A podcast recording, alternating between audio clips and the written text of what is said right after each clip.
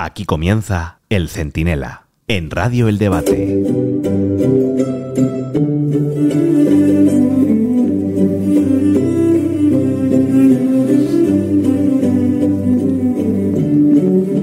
Abrimos la semana que Pedro Sánchez tenía señalada para su investidura. Su objetivo era llegar al próximo fin de semana como presidente en la reunión en Málaga de la Internacional Socialista, ya saben, ese chiringuito venido a menos, que Sánchez, sin embargo, pues considera su primer peldaño algún puesto de relevancia internacional.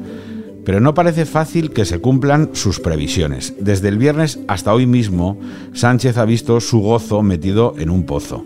Tras vender el acuerdo con Esquerra, como si fuera la conferencia de Yalta para pacificar Europa, cuando en realidad es una bajada de pantalones sin precedentes, ha visto como Junts y Puigdemont le han dado calabazas. Provisionales probablemente, pero calabazas. El reloj corre y aunque todo el mundo da por hecho que habrá pacto, no está cerrado y no lo estará si Sánchez no le da a Puigdemont lo que exige. Amnistía total, relator internacional, referéndum, bueno, y si se lo pide hasta la cabeza del rey, el monasterio del Escorial y las Meninas. Soy Antonio Naranjo, esto es el Centinela y si me dan un momento se lo explico todo.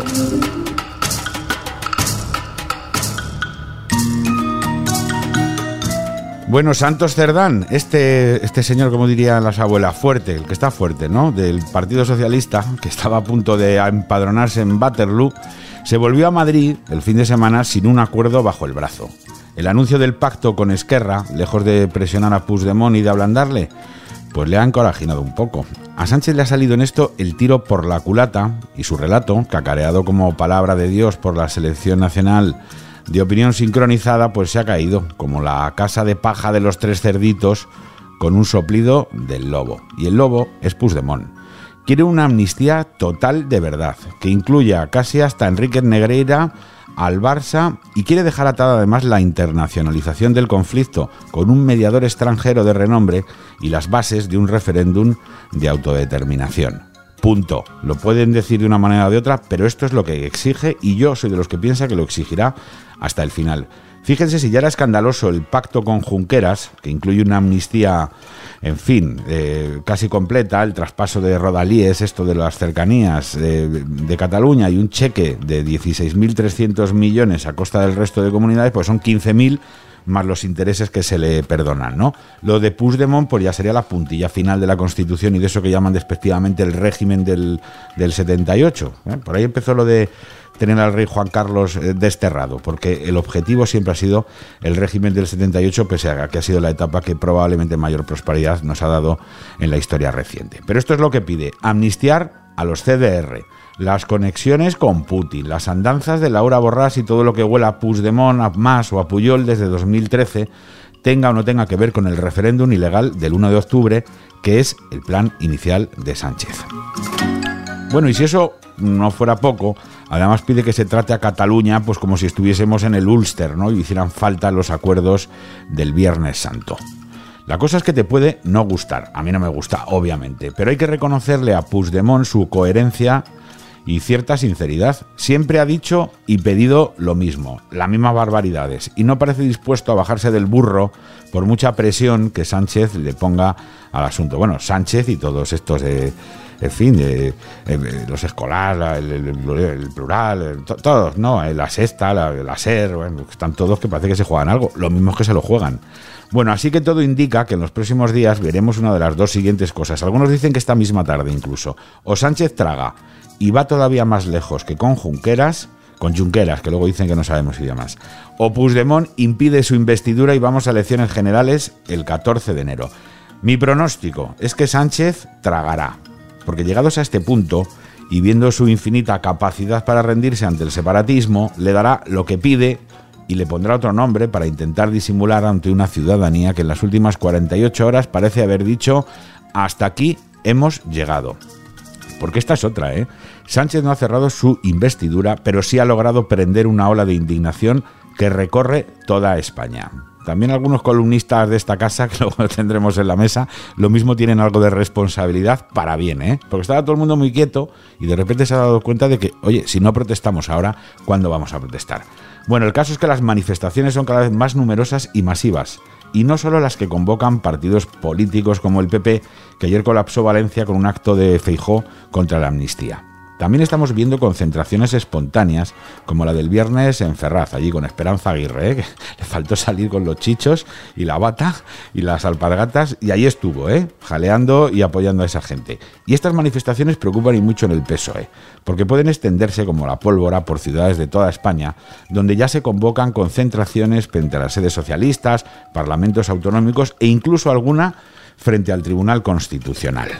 Sánchez quería que sus acuerdos parecieran un acto de conciliación y se aprobaran pronto y con pocas explicaciones, pero lo que ha conseguido es soliviantar a todo el mundo y generar una tensión social, política e institucional sin precedentes.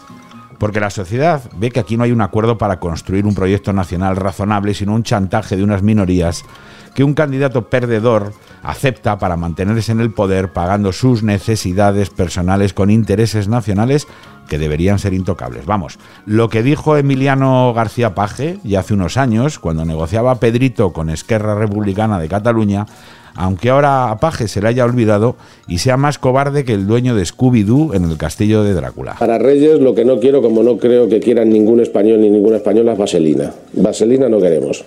Queremos tener unos buenos Reyes, un mejor 2020 y sobre todo tener la conciencia tranquila. Pues vayan pidiendo vaselina, ¿eh? pero vamos, eh, varios trailers, eh, todos los buques de mercancías que haya sueltos, por favor, traigan vaselina a España que nos va a hacer falta, porque lo que es seguro es que Sánchez va a tener que poner sobre la mesa mucho más de lo que dice. No llega con una amnistía y solo con la amnistía ya se ha desatado una tormenta sideral que hoy mismo llegará a un pleno extraordinario del Consejo General del Poder Judicial que quiere pronunciarse ya mismo sobre la legalidad de una medida que todos sabemos que es ilegal. Lo que decida el Poder Judicial, pese a las trabas del sector progresista, que no sé qué tiene de progresista esto, ¿no? Álvaro Cuesta, que es del PSOE, y toda esta tropa, y actúan allí además como conde pumpido en el Constitucional, bueno, pues lo que decida este Poder Judicial seguramente no, no será vinculante, pero sí es muy simbólico. Y a buen seguro llegará a Europa, donde las andanzas de Sánchez no gustan nada, aunque lo digan menos de lo deseable, quizá porque en cuanto Pedrito le pone ojitos a Mari Carmen von der Leyen, pues Mari Carmen von der Leyen se olvida de que está allí para poner un poco de orden. Bueno, terminamos. Este es el mapa. Sánchez quiere lograr la investidura al precio que sea y después eternizarse con unas alianzas que hagan inviable o muy difícil la alternativa, que esto es lo mollar al final del asunto. ¿eh? Y lo poco que queda, salvo de sus zarpas, está dispuesto a protestar y a pelear pacíficamente para evitarlo. ¿Con alguien del propio PSOE dispuesto a sumarse a la oposición? Pues eso pidió Feijó, pero parece un canto de sirena.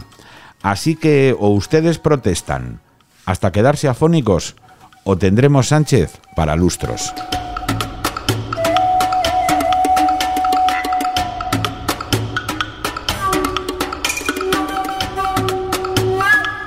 Buenos días, soy Isabel Díaz Ayuso.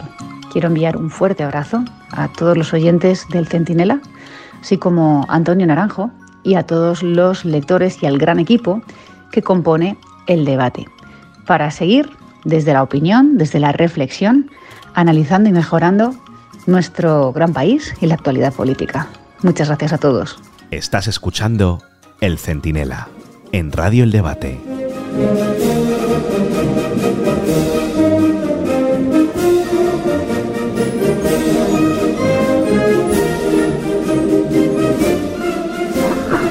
Bueno, ya conocen esta, esta marcha, que es la marcha que ponemos para presentar a la tertulia del Centinela. Hoy estamos con don Luis Ventoso, don Ramón Pérez Maura, don Gabriel Albiac, Egunón, Pos días. No, empecemos, ¿eh? No empecemos. A ver si con un poquito de tranquilidad, por favor. Morning. En fin. Bueno, eh, señores, vamos directamente al grano porque tenemos mucha plancha. Eh, ¿Creéis que hoy mismo vamos a ver el acuerdo de Junts con, con el Partido Socialista, de Puigdemont con Pedro Sánchez, que es lo que ya están intentando lanzar, ¿no? Hoy están de nuevo reunidos, o todavía va a tener que esperar esto si es que acaba habiendo acuerdo. Ya procedan ustedes en el orden que consideren.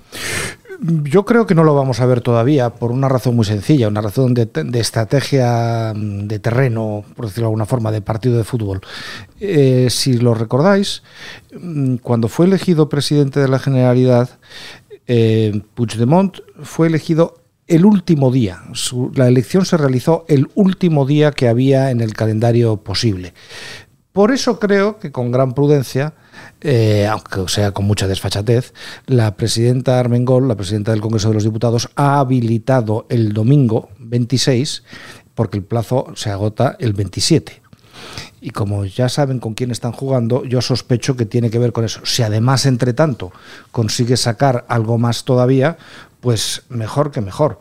Eh, al hilo de lo que tú decías hace un momento, Antonio, recordemos que Aragonés, en sus 10 minutos de discurso en el Senado, más o menos 10 minutos fueron, ya dijo con todas las palabras que eh, la amnistía no era más que el primer paso para todo lo que tenía que venir después. O sea, que si alguien pensaba por un minuto que es que esto iba a ser eh, un final, eh, el puerto al que se llega, estaba completamente equivocado. Así que a mí, sinceramente, la única esperanza que me quede es que por una vez en la vida Em, el presidente Sánchez sea coherente con su forma de actuar y esté mintiendo en todo lo que dice a los, a los interlocutores catalanes. Salvo esa esperanza, no me queda ninguna otra. Titular, señor Albiac. Sí, yo pienso que está en posición de ventaja en estos momentos Puigdemont y que cuando estás en una posición de ventaja lo que debes hacer es tratar de alargar lo más posible la situación para extraer hasta el último átomo de lo que quieras extraer. Por el lado de Puigdemont eh, no hay nada que perder. Eh, tú alargas y eh, colocas al presidente Sánchez ante la, la, barrera de o se me concede el derecho de autodeterminación o no hay acuerdo. Y ahí es donde yo tengo la última duda. ¿Pero duda de que lo pida o duda de que no, lo No, no, duda de que lo pida no. es, esa es la estrategia absolutamente necesaria de Puigdemont. Llevar lo, retardar lo más posible y llevar hasta el final la petición del de, eh, derecho de autodeterminación. La duda es qué va a hacer eh, Sánchez. Porque efectivamente Sánchez puede hacer dos cosas. Eh, ya alguna vez lo hemos planteado aquí. Mm. Puede hacer dos cosas. hacerse el héroe y decir, he intentado hasta el final, no he podido, vamos a elecciones anticipadas, yo soy el hombre que ha evitado la catástrofe. Eso a estas alturas ya no es viable. Es, lo que justamente lo que te iba a decir. Esa era una hipótesis que tenía que haber ido preparando desde las últimas semanas y que en este momento resultaría ya excesivamente brusca. Entonces, lo que me temo es que, llevado, llevado por Puigdemont a ese límite, el derecho de autodeterminación será admitido y que lo que se buscará será un relator internacional que sea la garantía de que ese derecho se ejerza. Luis, tú también estás en la misma... Sí, tú nos preguntabas, Antonio, si lo va a acordar ya.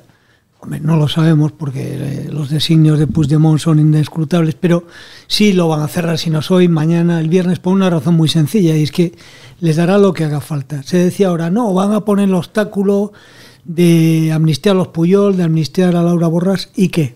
¿Qué pasaría en España si añaden el cesto a Puyol y a los Borras? No pasaría nada se enfadaría parte del público un poquitito más, la otra parte del público saldría a las tertulias a decir, no, no, por supuesto hay que desinflamar, tal y cual, y no pasaría nada. y, si, añades al destripador de Boston también. Y, luego estamos olvidando lo, lo que está... Ripper también. Sí. estamos olvidando lo que está realmente de fondo. Probablemente a estas horas, para desencasquillar la conversación, le está dando ya el referéndum. Porque él eh, ha operado así, es que nos olvidamos de cómo ha operado. Cuando le dijo a los españoles que iba a indultar a los separatistas, que iba a liberar a los etarras y que iba a, cambiar el código penal borrando la sedición y la malversación. No lo dijo nunca.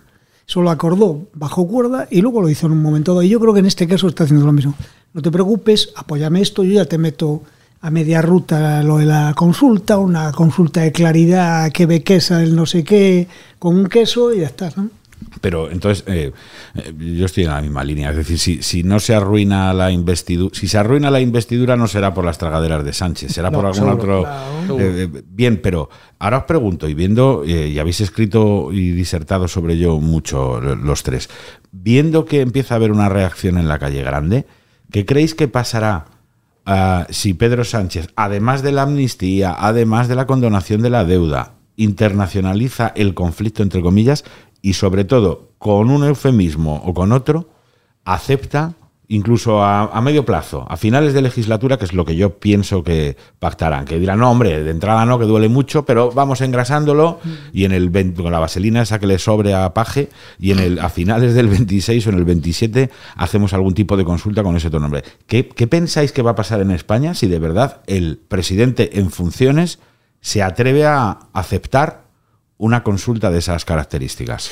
Pues yo, sinceramente, visto lo que hemos visto reaccionar al pueblo español hasta ahora, que es poquísimo, empezamos a ver un poquitito, pero muy poco ahora, empezamos a ver una mijita.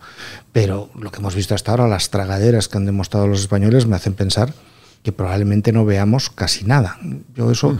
decías tú la eh, internacionalizar eh, este este conflicto. Yo no estoy seguro de que eso sea una buena estrategia para, para, para, perdón, para, para Puigdemont y para Aragonés y, bueno, para el propio Sánchez.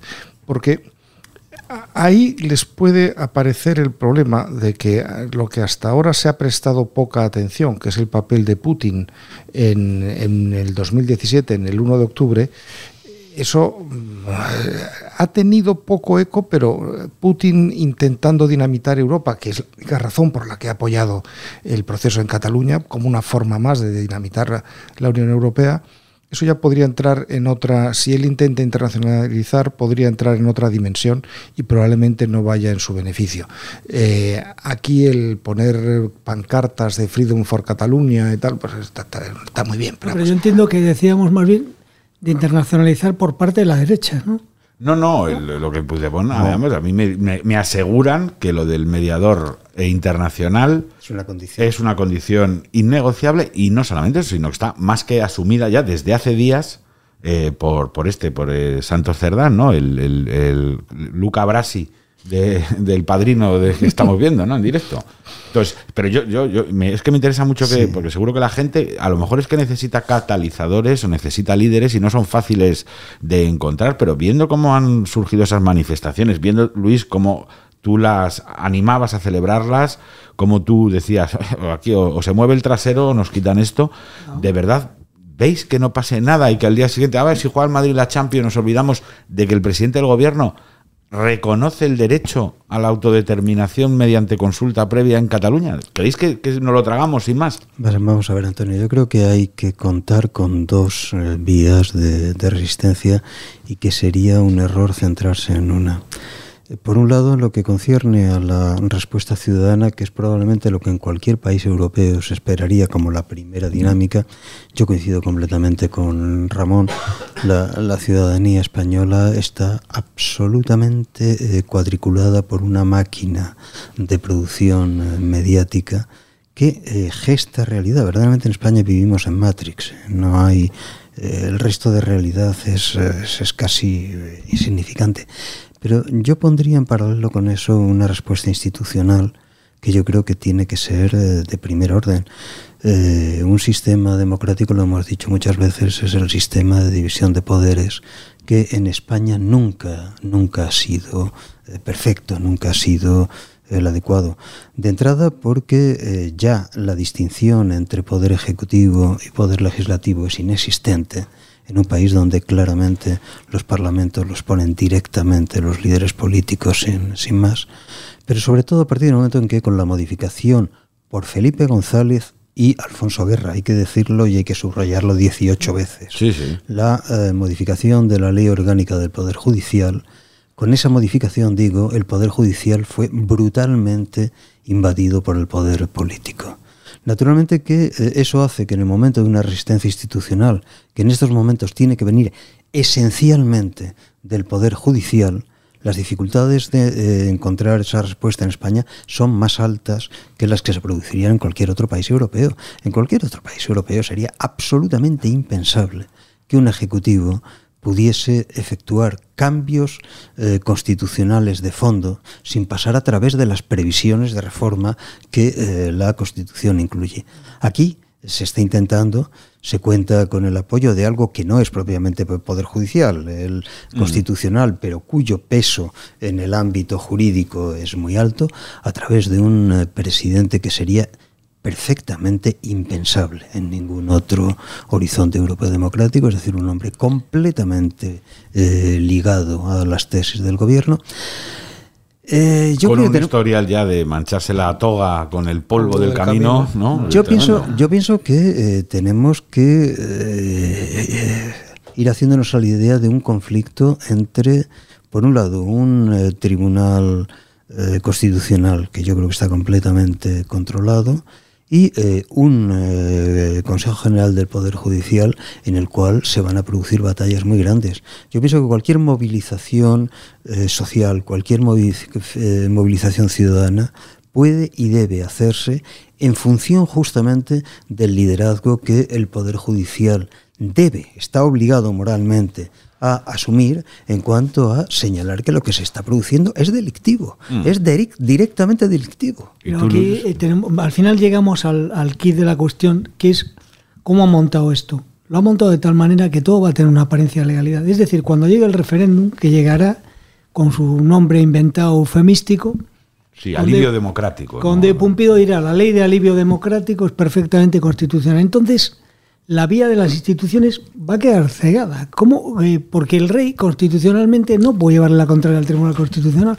Entonces nos ha metido en una trampa muy complicada. Esto de meter a una tipa de la Moncloa directamente allí, de meter al ministro de Justicia, de meter a Conde Pompido, ha sido una jugada magistral.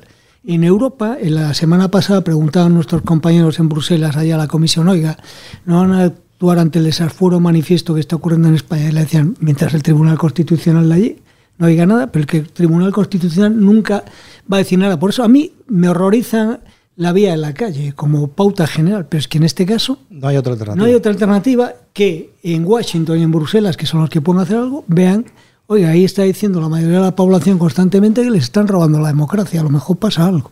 Porque si no, que no se me ocurre, ojalá se me ocurriese a mí, no sé a vosotros, una vía alternativa de, frenar la Hombre, la vía alternativa Que reviente todo entre ellos. tú que eres bien experto en esto, ¿no debería de ser Europa?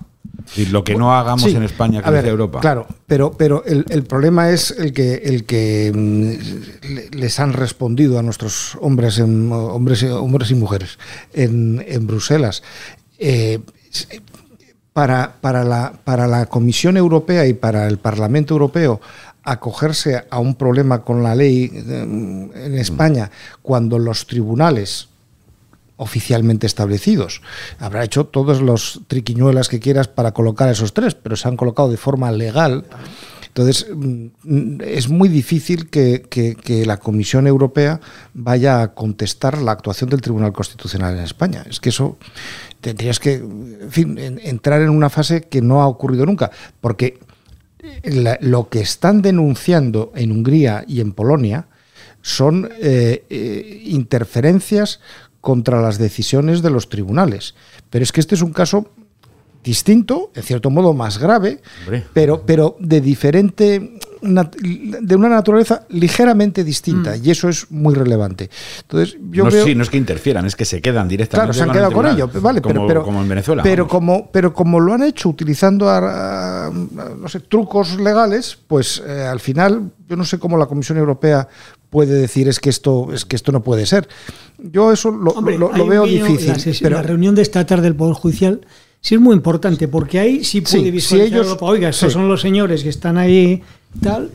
Y, que son y que son el verdadero poder supremo de los jueces no, que no lo es el único por eso no quiere decir que no lo es el Tribunal Constitucional no nos equivoquemos son cosas distintas si los jueces dicen esto esta tarde si denuncian y parece que va a ser el caso porque parece que tienen mayoría mm. los que lo piensan así eso sí puede tener utilidad. Lo del Tribunal Constitucional, no. no. Eso, ahí, no hay, ahí no hay sí, Sí, yo estoy completamente de acuerdo. En España, quizá por las denominaciones, eh, tendemos a crear una, una, una, ambigüedad que es completamente insostenible, que es la de que el eh, Constitucional es una especie de Supremo del Supremo. no, no, no, no, no.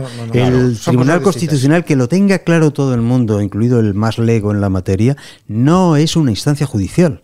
No es jurisdiccional en modo alguno. No es la tercera instancia para corregir al Supremo. La última instancia eh, judicial en España se llama eh, Tribunal Supremo. Y por lo tanto, y de hecho ya se han producido en alguna ocasión conflictos entre el Supremo y el Constitucional. El Constitucional no está para dictar eh, sentencias en materia jurisdiccional. Eso es. No, además ahí sí que se, lo dice Gabriel, es interesante porque el Supremo probablemente es el álamo, ¿no? Es lo, lo último que resiste de, de, verdad, ¿no? Y, Efectivamente, es así. Es y, así. y, y sí, sí, que puede llegar un choque de legitimidades entre el Supremo y el Constitucional. Lo ha pero, habido ya en alguna Claro, ocasión. pero el problema de esto es que es, yo intentaba eh, preguntaros por, por a muy corto plazo, es decir, el, la tramitación de todo lo que Sánchez decida va a ser compleja, va a tener zancadillas, va a tener aliados, estamos de acuerdo, llevará un tiempo, pero yo me quiero poner en la pantalla previa a lograr la investidura. No hay manera de que todo eso de lo que habláis, más la presión de la calle, más Europa, todo mezclado ante la evidencia de que va a dar un paquete de ilegalidades y de atracos sin precedentes, tenga algún efecto incluso dentro del propio Partido Socialista. Es decir, ¿hay algún momento en el que alguien del PSOE se parezca un poco a Alfonso Guerra o las filas prietas van a perdurar eh, firme lo que firme y presente lo que presente Sánchez. Soy más claro. ¿De verdad, Paje, creéis que se va a tragar no pelear contra un acuerdo que incluya condonación de la deuda, amnistía a los Puyol y además referéndum de independencia? ¿No veis que haya algo de vida inteligente o decente en el PSOE, incluso con esos acuerdos sobre la mesa? Es que la vida inteligente en el, en el terreno de los parlamentarios no se puede eh, esperar que se produzca de un modo espontáneo. Yo estoy eh, completamente convencido de que si eh, en vez de hacer grandes eh, manifestaciones grandilocuentes y muy poco sólidas, como las que han hecho Felipe González y eh, Alfonso Guerra, lo que hubieran hecho es preparar un manifiesto serio, conjunto, que uniese al conjunto de los expresidentes y a un bloque importante de los exministros, transversalmente a eh, su eh, filiación política, un bloque de ex gobernantes, tanto socialistas como eh, del Partido Popular, que se dirigiesen al Parlamento para pedirles que más allá de demarcación de partidos no se podía, no se puede aceptar y que no acepten votar un texto semejante, yo creo que si eso se hubiera preparado de ese modo, como una eh, opción eh, eh, Sí, inter- transversal. interpartidista, eh, transversal a los partidos, se hubiera podido arrastrar algo, pero que como Claro, llamamientos yo, creo que, personales... yo creo que tampoco. Yo creo que tampoco. O sea, pensemos que de cuatro expresidentes del gobierno vivos que tenemos, tres están en esa posición, pero hay uno que está entregado absolutamente a las posiciones de Sánchez, que es José Luis Rodríguez Zapatero. Yo tampoco creo, sinceramente, que. A ver, suponiendo que las cifras que nos han dado sean eh, correctas, un 87% de la base socialista ha votado a favor de la, de la propuesta que le han lanzado, que es una propuesta que es como no preguntar nada. Claro. Pero, en fin, bueno, pero ha- han votado a favor. Es decir, ha votado en contra el 13%. Nada. Eh, en Castilla-La Mancha, que es donde ha sido más alto el voto negativo, ha sido un 20%. Bueno, o sea, eso es una filfa. no, eso es lo mismo, casi lo mismo que nada. Insisto, suponiendo que sean ciertas las cifras que nos han dado, que yo sinceramente cada vez soy más escéptico porque no sabemos esto quién lo ha recontado, cómo lo ha recontado, unos votos electrónicos, otros votos presenciales, en fin, todo eso me parece bastante poco serio. ¿eh? Si había un, Esto- bio- si había un biombo de por medio hay que Exacto, sospechar. exacto. Si había un biombo de por medio, el, del- el del biombo del año 86, es- perdón, del año 2016, es el que estaba recontando las- Claro, las, claro. las papeletas, ¿no? Figúrate tú lo- dónde estamos. Bueno, No yo, ves entonces, Ramón, tu yo, respuesta. yo veo poca posibilidad de que eso tenga. Está todo, alguien en- en- decía aquí hace un minuto, creo que fuiste tú, Gabriel, que vivimos en Matrix. es cierto. Entonces es muy difícil cualquier tipo de mensaje alternativo. Esta mañana era muy revelador en, el, en la tertulia que hacen a las mañanas en televisión española. Defendía esta presentadora rubia socialista, hecha rondo, con gran entusiasmo, que el tracto en la deflactación, en el perdón del FLA, es exactamente igual para todas las comunidades. Sí, bueno, y decía sí. el ala de la izquierda de Metas, efectivamente, es exactamente igual. Es un exactamente igual que a Castilla y León, y como debe 1.900 millones, le perdonas 380 y a Cataluña, que debe 73.000, le perdonas 15.000. Entonces es una nueva realidad donde 380 es exactamente igual que 15.000. Y es España en la que vivimos. Y tienes a personas adultas, periodistas profesionales, que están diciendo ahí eso, ¿Qué es ponerse? ¿Qué es. Entonces es muy difícil porque estamos en un mundo orwelliano de la nueva, el nuevo sí. lenguaje, la pararrealidad, el blanco es negro. Entonces, es muy Que por cierto, en eso de las comunidades, además de lo que dice Luis, la gente tiene que tener clara otra cosa que, que además de que efectivamente el 20% no es lo mismo para una comunidad endeudada hasta las cejas en su procés, además, o sea, que se endeuda hasta las cejas para abrir embajadas, para ver todas estas cosas, ¿no? Que en una comunidad que no tiene deuda o tiene poca, como pueda ser Castilla y León o Madrid, pero es que además el acuerdo lo que dice que también lo cacarea el equipo este de, opinión sincronizada, es, eh, ¿se aplica a todas por igual? No, dice, se aplica a todas por igual, pero, y el pero es lo importante siempre, pero será el gobierno quien decida en qué medida le ha afectado la crisis o no a la comunidad autónoma de turno para decidir qué porcentaje le reconocemos. ¿no? Si el que se ha estado apretando el cinturón no se ha endeudado, eso es, castigado. el que ha dado un golpe de Estado se ha endeudado hasta las cejas en el proceso. Que, beneficiado. Ahora, eso sí que puede prender más en el gran público que la amnistía. Porque Hombre, el dinero, el dinero siempre, yo, yo creo que el dinero cuenta muchísimo, en este caso, eh, el, tamaño, eh, la cifra del perdón a, Cataluña eso al final afecta mucho a la gente, porque es que yo, ¿por qué tengo que, por qué tengo yo que vivo en Madrid, que pago mis impuestos en Madrid, donde se ha gestionado razonablemente bien la deuda de la Comunidad de Madrid, tenemos ahora que pagar con nuestro dinero, con nuestros impuestos, la deuda que tiene Cataluña y que no sabe por qué, que la, que la ha incurrido en ella la Generalitat de Cataluña con los diferentes gobiernos que ha tenido en los últimos años, independentistas todos, y ahora que somos nosotros los que tenemos, en este paso hacia la independencia, tenemos que asumir nosotros la responsabilidad de pagarle las cuentas. Es que es una cosa inverosímil. Mira, me vais a dejar Ahora un momento que estábamos hablando de dinero que nos lo va a explicar muy bien el profesor Riera y seguimos en el Centinela en el debate en un segundo con todos nuestros amigos. Estás escuchando El Centinela.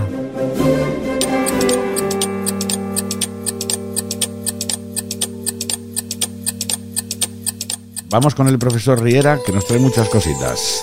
Fíjese usted, si el gobierno lo permite, va a ser a partir de ahora mi cancioncilla todos los días. Hoy le voy a hablar de los 15.000 millones de eh, préstamos eh, que le vamos a condonar a la Generalitat de Cataluña. Déjeme que le cuente una cosa para todos nuestros oyentes. En total, el Estado español ha emitido 436 mil millones de euros en financiación extraordinaria para todas las comunidades desde el 2012. A Cataluña se le han enviado 136 mil millones, el 32% del total. Pero como esto, se puede imaginar, esto es extraordinario, eh, ha recibido además de forma ordinaria 370 mil millones de euros que suman la nada despreciable eh, cifra de eh, casi medio billón eh, de euros para que puedan comer todos los miembros del gobierno de la Generalitat y poder pagar todas sus actividades. Pero es que la gracia de los 15.000 millones es que todos los años nos piden exactamente una cifra muy parecida. Este año, en el mes de octubre, les llevamos dados de forma extraordinaria 13.000 millones. Y además, el año pasado, otros casi 13.000 millones y el anterior casi otros 13.000, todos de forma extraordinaria. Es decir, la sangría de los 15.000 de condonación esto nos lo van a ir exigiendo y dentro de un año y dentro de dos otra nueva condonación. Esto no hay quien lo pare, señor Naranjo. esto, este gobierno lo que no es consciente es que al aprobar esta condonación lo que va a crear es una vía permanente para que Cataluña todos los años pida 13.000, 14.000 o 15.000 millones de condonación. Bueno, siento que ser otra vez el hombre negro que ataca en estos momentos en lugar de, con nocturnidad, con diurnidad. Eh, y en cualquier caso, a su disposición, como siempre, si el gobierno lo permite, para irles contando a los eh, oyentes del Centinela noticias que, aunque no les gusten, les sirven para tomar decisiones. Es el profesor Riera. La verdad es que siempre nos pone los pelos de punta, pero yo creo que es mejor saber la verdad, ¿no? Que vivir en ese Matrix del que hablaban. Estamos en la mesa del Centinela en el debate con Luis Ventoso, con Gabriel Albiac, con Ramón Pérez Maura. Dejadme que os pregunte por una cosa menor y seguimos con lo nuestro. ¿Cómo veis lo de, lo de Pumpido? Lo del hijo de Pumpido. Esta exclusiva que dio ayer el debate, además, con Nacho Abad y María Jamardo y que, vamos, se ha convertido obviamente en viral, porque hay quien dice, bueno, es obvio que lo que haga un hijo no tiene responsabilidad su padre, pero también se ha empezado a especular mucho sobre, vaya coincidencia, que el juez que le ha dejado suelto a Pompido Jr. es un juez de estricta observancia sanchista también, ¿no? Entonces, ¿creéis que esto eh, es mejor dejarlo estar y las miserias personales dejarlas ahí? O, o que también es otra prueba más de hasta qué punto la justicia puede ser eh, intervenida desde, desde el gobierno? Desde luego la, la, coincidencia de que le haya tocado como juez de guardia eh, una jueza que es eh, íntima de la familia, muy próxima, pues supongo que me tendré que creer que es una casualidad pero vamos, mm, sorprende una mijita. Eh, y además que este señor fue detenido el viernes por la tarde y, cuando se ha resuelto esto ha sido el domingo por la tarde. Que es cuando le tocaba de guardia a, esta ah, Es una cosa bastante curiosa. Dicho esto, hombre, a mí lo único que se me ocurre, yo, yo no tengo ni idea, yo no he visto las imágenes ni quiero verlas, no, no sé nada. Ahora, eh, no es la primera vez que el nombre de este abogado aparece conectado con el mundo de la prostitución que es algo que las, los feministas y toda la gente de bien en España es un mundo que, que, denuncia, que critica y que no puede aceptar de ninguna manera. Yo lo que me sorprende es que no tengamos una manifestación de feministas hoy en España contra este hombre que, que como mínimo, como mínimo, había contratado a una prostituta para que fuera a su casa. Ese es el mínimo. A partir de ahí no sabemos qué más hay. Una prostituta para tres hombres, que no debe de ser nada que tenga que ver con el machismo, debe ser algo normal, en fin, que es lo que se hace habitualmente, no, no sé. A mí me parece todo ello bastante vomitivo, pero veréis como no vemos ninguna denuncia ni ninguna protesta de los que habitualmente eh, están ah, defendiendo a las mujeres y que hubieran montado la mundial si esto hubiera ocurrido con alguien vinculado al mundo del centro derecha o de la derecha.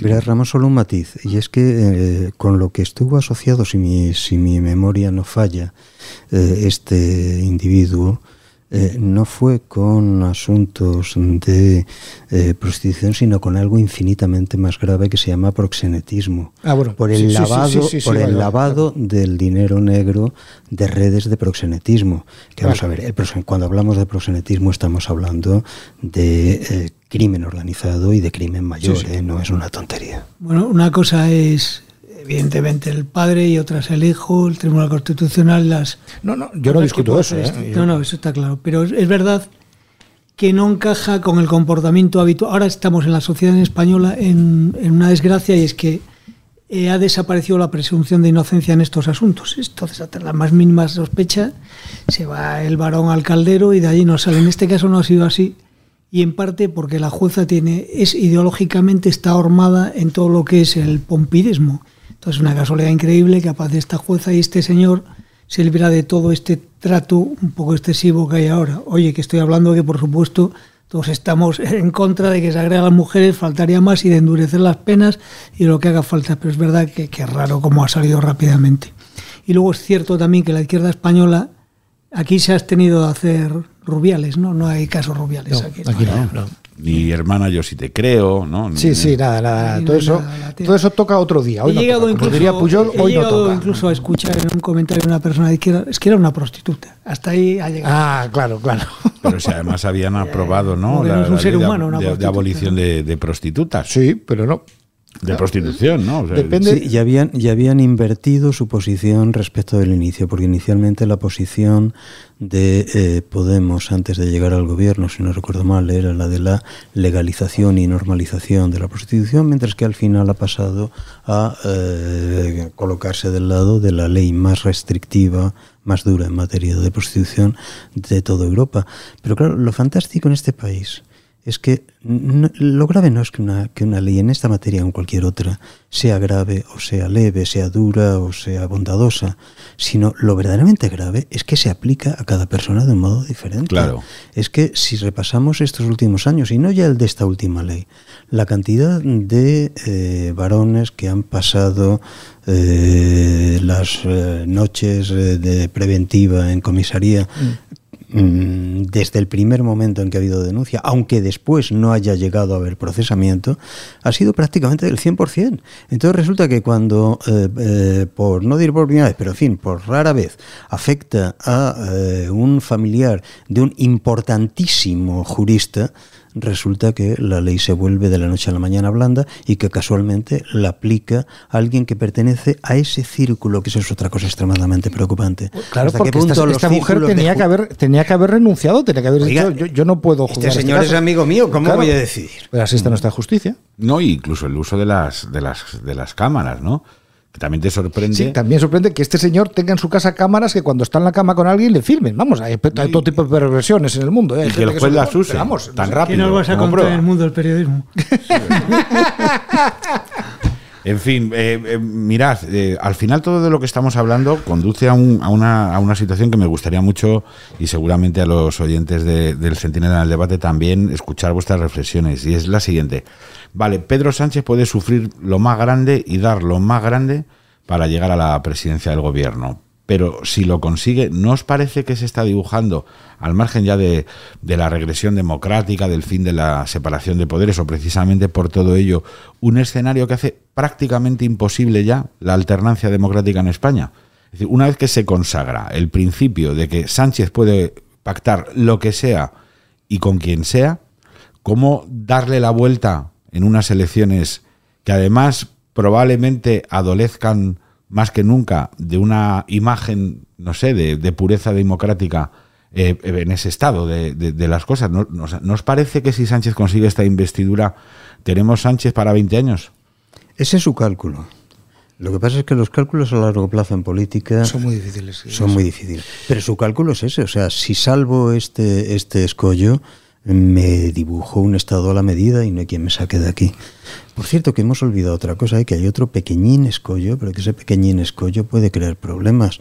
Eh, Podemos no parece dispuesto a dar su voto si no, si no le, España por Pablo Iglesias. Si no le garantizan, si no le garantizan el sueldo a Irene Montero.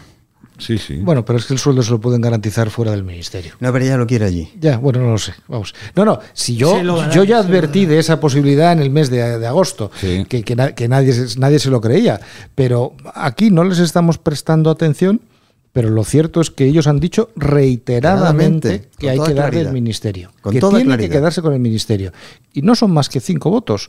Pero son cinco. Suficientes. Vamos, más que suficientes. Claro, pero, pero es que tiene que haber primero investidura y luego gobierno. Entonces, Pedro Sánchez les puede decir, no, el de, el de, el de igualdad no, el de, el de igualdad, el de desigualdad, el de medio igualdad y el de violadores reinsertados. ¿no? efectivamente, sí, sí, está, se está montando un régimen tipo Erdogan, nos lo tomamos a broma. Pensamos que no. Las características de una democracia son la separación de poderes el respeto al adversario a existir, el respetar su derecho a existir, el respeto a las instituciones y el respeto, muy importante, a las reglas no escritas de ese sistema. Aquí todo eso, carretera, ¿no? Ya, ya se ha hecho.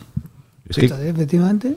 yo, echad las cuentas. no, no, las cuentas. totalmente de acuerdo. Salvo una mayoría absoluta en un eh, sistema democrático que ya hemos visto cómo eh, se llena de dudas el propio proceso electoral y yo, fíjate, ahora viéndolo con más perspectiva, me parece que blandos fuimos, me parece que teníamos que haber sido más exigentes todos en lo del voto por correo de lo que fuimos. Me parece que teníamos que haber sido mucho más exigentes en el control del recuento posterior. No digo que haya habido un poucherazo, pero viendo lo que veo, creo que no hubiese estado de más haber eh, exigido como nunca un recuento, dos recuentos o tres recuentos. Porque al final eh, el que lo hizo y el que se ha validado es el de Indra. No se ha hecho un recuento acta acta, aunque podemos confiar en que las actas se trasladan al sistema tecnológico de Indra y, son el mismo. podemos confiar, ¿no? Pero Antonio, yo creo que también cuando salen las elecciones hay que incidir, cuando se repase en el futuro, en dos errores. Una, las bofetadas de la derecha entre ella y otro, el señor Feijóo, Eso fue, eso fue determinante. se pasó la campaña hablando del IVA, de, de las fanecas,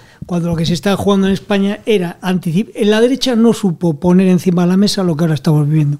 No le supo transmitir a la población el agobio de decir, oye, que te viene Puigdemont, que. No lo supo traducir. Estaba hablando de que yo voy a. Estaba hablando incluso en plan socialdemócrata. Yo voy a bajar el IVA un poco más que, que Sánchez, porque yo también soy social y feminista y no sé qué. No supo poner el problema encima de la mesa. Y de todas formas, Luis, lo determinante, absolutamente determinante, es que con el sistema electoral español, concurrir con dos partidos a un mismo espacio político significa sencillamente perder un porcentaje de votos que te anulan. Yo os recuerdo que desde, el, desde junio del 2018 España es el único país de- del mundo occidental que tiene un gobierno sostenido por los partidos que quieren destruir ese país. Efectivamente. Eso creo que lo he repetido bastantes veces. Somos el único caso que existe. Bueno, pues ha llegado un momento que tampoco sé por qué nadie se sorprende, que esos partidos son imprescindibles para tener todos esos partidos, para tener la mayoría absoluta. Porque hasta ahora podía jugar con unos, con otros, una vez contigo, otra vez conmigo, aquello más o menos tiraba. Pero esta vez ya no, esta vez tienen que ser todos. Y como saben que son imprescindibles, pueden sacar lo que quieran. Y esto, va, y esto ya va a ser así para siempre. Por eso insisto, en solo una mayoría absoluta en un sistema en el que todas las instituciones están cogidas por el Erdogan de Pozuelo de Alarcón, solamente una mayoría absoluta podría invertir democráticamente lo que ya se ha puesto en marcha de manera eh, Sí, absoluta. Antonio, es que, vivimos en la es que nos empeñamos en vivir en la ficción, porque ¿qué significa para siempre si gana eh, el, el- el gobierno, si toma el poder eh, una entidad que plantea la independencia en un periodo relativamente breve? ¿Qué es para siempre si tal vez en eh, un ciclo de meses o en todo caso de pocos años, varias de las zonas que en estos momentos llamamos España no son ya España y por lo tanto ni siquiera forman parte del Sí, pero él, él recuento estará, electoral. Gabriel, él estará encantado en gobernar un, un país que se va a llamar Confederación de las Españas, donde habrá dos estados asociados. Él será el presidente simbólico de eso y estará encantado. No, estés, no estés tan seguro de que Junts lo esté. Sí, pero es que yo entiendo lo que ¿No? dice Luis, porque se quedarán exclusivamente para lo necesario de, de- de perpetuar ese sistema. Es decir, serán independientes, pero a la vez estarán en un parlamento que le permitan a Sánchez seguir manteniendo esa mayoría. Pero eso a mí me preocupa muchísimo, porque creo que en el fondo lo que se está pasando en directo es la abolición de la alternativa democrática. No es solo ya del Estado de Derecho, que no deja de ser una manifestación de la democracia. Lo que está en juego es la democracia, que se sustenta, eh, entre otras muchas cosas, en la separación de poderes, desde luego, pero en esa alternancia. Y yo ya no veo, si Sánchez sale esta semana o la que viene, yo creo que no somos conscientes de hasta qué, hasta qué punto no va a haber alternancia democrática en España. Sí. Muy probablemente. Es si que no Sánchez sale, cuentas. lo primero que tenemos que eh, tener claro es que lo, que, lo primero que, que va a ir es a definitivamente acabar toda su gran batalla contra el Poder Judicial. Efectivamente. Y que efectivamente una, una vez que haya rematado eh, el Poder Judicial, entonces sí se puede entrar ya de modo unívoco en eso que habéis señalado hace un Mira. momento de una dictadura institucional. Mi madre, que tiene 85 años y tal, y tampoco es una persona versada en letras, tal, me hacía una observación el otro día y me decía, mira Luiseño, esto es como Venezuela, es exactamente igual. Hay un tío que es Guaidó, que es Feijóo, que ha ganado las elecciones, y hay otro que no le deja gobernar. Al final, ¿Y cómo ha acabado cada uno? ¿Dónde está uno Guaidó? de ellos en el eh, exilio. ¿Dónde está está en el exilio y, y- y Maduro está en, en- en el poder. Si es que, si es que si esto. Cuando te enfrentas a, a- a- a- a políticos que acaban quedándose con el control absoluto del sistema sin respetar las instituciones democráticas, al final el partido es muy complicado. Aquí, eh, lo hemos dicho también varias veces, el recorrido que hizo eh, Venezuela bajo Hugo Chávez y, y bajo Nicolás Nicolás, Maduro a lo largo de 20 años, nosotros hemos hecho tres cuartas partes de eso en cinco. Nos queda una cuarta parte que todavía eh, es eh, fundamental para el régimen que quieren, pero vamos en el camino que han ido en Venezuela. Y si no queremos darnos cuenta de ello, pues que Santa Lucía nos conserve la vista. Que se han, se han aceptado muchas cosas como normales que no lo son, pero cosas incluso nimias. Por ejemplo, llegar al Consejo de Ministros y poner carteles de propaganda del PSOE. Eso no es normal. Que el presidente del gobierno lo condene dos veces el Tribunal Constitucional y siga en el cargo. Es que Eso no ocurre en ningún país, en ninguna democracia del mundo, en ninguna. Que tres, que tres ministros, que tres ministros se manifiesten, ministras, perdón, se manifiesten a favor de una organización terrorista internacional y pidan eh, llevar ante un eh, Sí, sí, tribunal internacional al país que ha sufrido el ataque de esos terroristas, no sucede en ningún país del mundo. Sí, sí, sí, es tremendo, es tremendo. Vas a Bueno, tener que patrocinar el programa con Prozac o algo así. Porque esto... No, y te, y te iba a decir también con algo para las almorranas, ¿eh? porque me parece que nos va a doler bastante el trasero. Bueno, que vamos terminando, que muchas gracias. Eh, te- cerramos la tertulia del, del Centinela hoy en el debate. Muchas gracias, don Ramón Pérez Maura. Un placer. muchas gracias, don Gabriel Albiac. Muchas Buenos días. gracias, don Luis ti, Ventoso. Sigan ustedes perpetrando, que les queremos leer con devoción. como Se hace lo que se Lo que se puede. Gracias. Hola, soy Santiago Bascal y quería mandar un abrazo a el centinela del debate y muy especialmente a su conductor, Antonio Naranjo. Un abrazo a todos. El Centinela. Radio El Debate. Hay un pensamiento de Albert Camus que siempre me, me corroe me- y me recorre, ¿no? Y es, es, él decía que denunciando, ¿no? Una cosa que ahora en realidad vale mucho para las cosas que nos dice Pedro Sánchez, era, me decían que eran necesarios unos muertos para llegar a un mundo donde no se mataría. Es decir, traduzcanlo ustedes al lenguaje, al neolenguaje de Pedro Sánchez y lo que nos sale es, nos están diciendo que para que España se consolide, se pacifique y se refuerce, hay que tensarla, hay que romperla y hay que entregársela pues a los que tienen el pico y la pala para enterrarla. No sé yo cómo va a acabar esto. A mí no me, no me huele nada bien. A mí me parece que están pasando cosas que hace cinco años hubieran sido, pues como en la película del Blade Runner, ¿no? He visto las naves ardiendo, ardiendo más allá de Orión, que sin embargo ahora, por remotas que nos parecieran, pues están quedando sobre la mesa con un estruendo insólito. Bueno, lo que sí que sé es que en el debate se las vamos a seguir contando, en el Centinela se las vamos a seguir narrando, y que quién nos iba a decir a nosotros, a nuestras edades y con nuestros trabajos y con los buenos chicos que somos, que nos comemos todo, dejamos el platito limpio, que nos duchamos por la mañana y por la noche si hace falta, íbamos a acabar siendo algo parecido a la resistencia. Bueno, pues resistiremos. Aquí seguimos, cuando ustedes quieran.